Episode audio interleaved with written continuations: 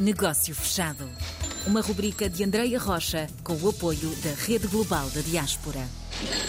É sem dúvida a melhor pessoa para nos dar a conhecer as comunidades madeirenses espalhadas pelo mundo. Rui Abreu, bem-vindo. Muito obrigado pelo convite. De nada, eu é que agradeço ter aceito o convite para partilhar connosco o trabalho que se desenvolve na Direção Regional das Comunidades Madeirenses e dar-nos a conhecer uh, um retrato de quem são estes madeirenses espalhados pelo mundo. Com certeza. Uh, a Direção Regional das Comunidades uh, tem apenas três anos. Havia antes um Centro das Comunidades, não era a Direção Regional, mas já havia um Centro das Comunidades com um trabalho meritório, com um excelente trabalho durante os 35 anos anteriores a este mandato do Governo Regional. A nossa direção regional o que faz é simples, nós temos tanto a diáspora, a imigração, como também a imigração, isto é, os estrangeiros que vêm viver para a Madeira e que são, neste momento, posso dizer, à volta de, de 11 mil, aqueles que têm residência legalizada na nossa ilha. Como é que se trabalha para estes diferentes grupos, aqueles que saíram da ilha e aqueles que estão a chegar à ilha? Mas aqueles que chegam normalmente são pessoas já com alguma estabilidade na sua vida e procuram a, o sossego, a paz, o bom clima, hum. a tranquilidade que a Ilha da Madeira oferece. E tem muito a ver com isso e também tem muito a ver com alguns empresários que depois aqui se estabelecem, mas sempre procurando essa tranquilidade que eu falei e também as oportunidades de investimento que a ilha oferece, nomeadamente okay. ao nível uh, do turismo e dos serviços. Certo. Eh, depois, a nossa diáspora, aqueles que são os madeirenses que estão lá fora. O grande boom de saída da Madeira foi já nos anos 40, 50, 60, 70 ainda, e foram essencialmente para destinos na altura da Venezuela, que é o nosso grande destino, a par da África do Sul. Poder-se-á dizer que aí, contando com primeiras, segundas, terceiras gerações, estaremos a falar de 800, 900 mil pessoas. Ainda há pouco tempo na África do Sul, há pouco tempo, não, há um ano na África do Sul, eu contactei com um imigrante que tinha 75 anos, salvo erro, e já tinha nascido na África do Sul, imagino.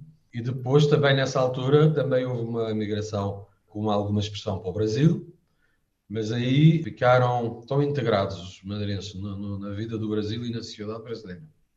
Estão integrados, estão integrados, estão enraizados, eu diria assim, hum. que depois cortou-se um bocado da maior parte dessas pessoas a sua ligação, a sua mobilidade também uh, com a Madeira. Okay. O mesmo não se passa com a África do Sul e a Venezuela, onde sempre muitos continuam uh, a vir à Madeira, tanto em férias, em contactar a família, os amigos, ver as suas zonas, os seus locais, as suas freguesias onde nasceram, e depois temos um terceiro destino com alguma dimensão, também um dos grandes destinos da imigração portuguesa, que é o Reino Unido, uhum. onde se calcula que estarão qualquer coisa como 450 mil portugueses, e desses 450 mil, eh, a maior comunidade será a madeirense, com cerca de um terço, cerca de 150 mil. E temos agora também os conselheiros, não é? Os conselheiros das comunidades madeirenses que foram apresentados há pouco tempo. Uh, talvez se, se recorde que há pouco tempo, sim. porque houve uma nomeação Exatamente. No, verão, no verão passado. Exatamente, sim. sim. Uh, os conselheiros na Madeira são nomeados e não são eleitos. E eu explico porquê.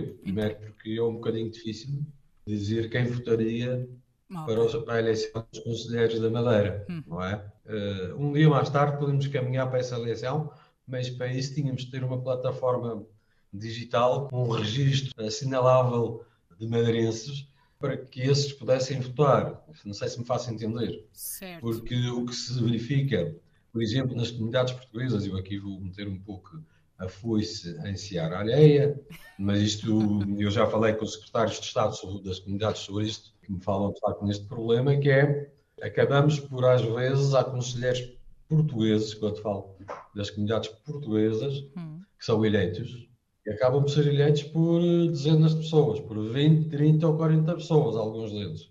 Não sei se essas pessoas efetivamente representam a comunidade como, por exemplo, algum que nós nomeamos e que nós procuramos saber se está bem integrado na comunidade, se é bem visto pela comunidade, se é conhecido, se não é conhecido, hum. Eh, se tem alguma aceitação. eh, sabendo que ninguém é aceito por tudo, 100% por toda a gente, não é? Isso nunca acontece.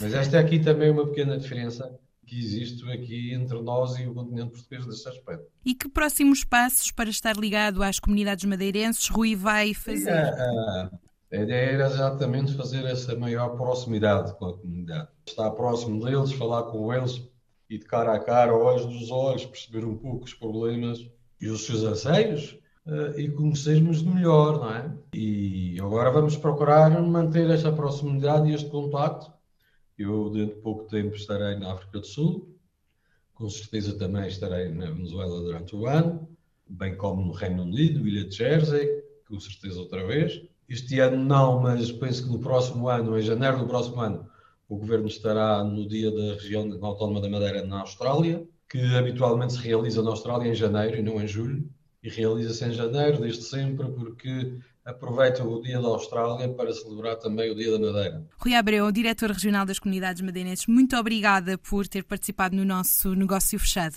Obrigado, eu. Negócio fechado.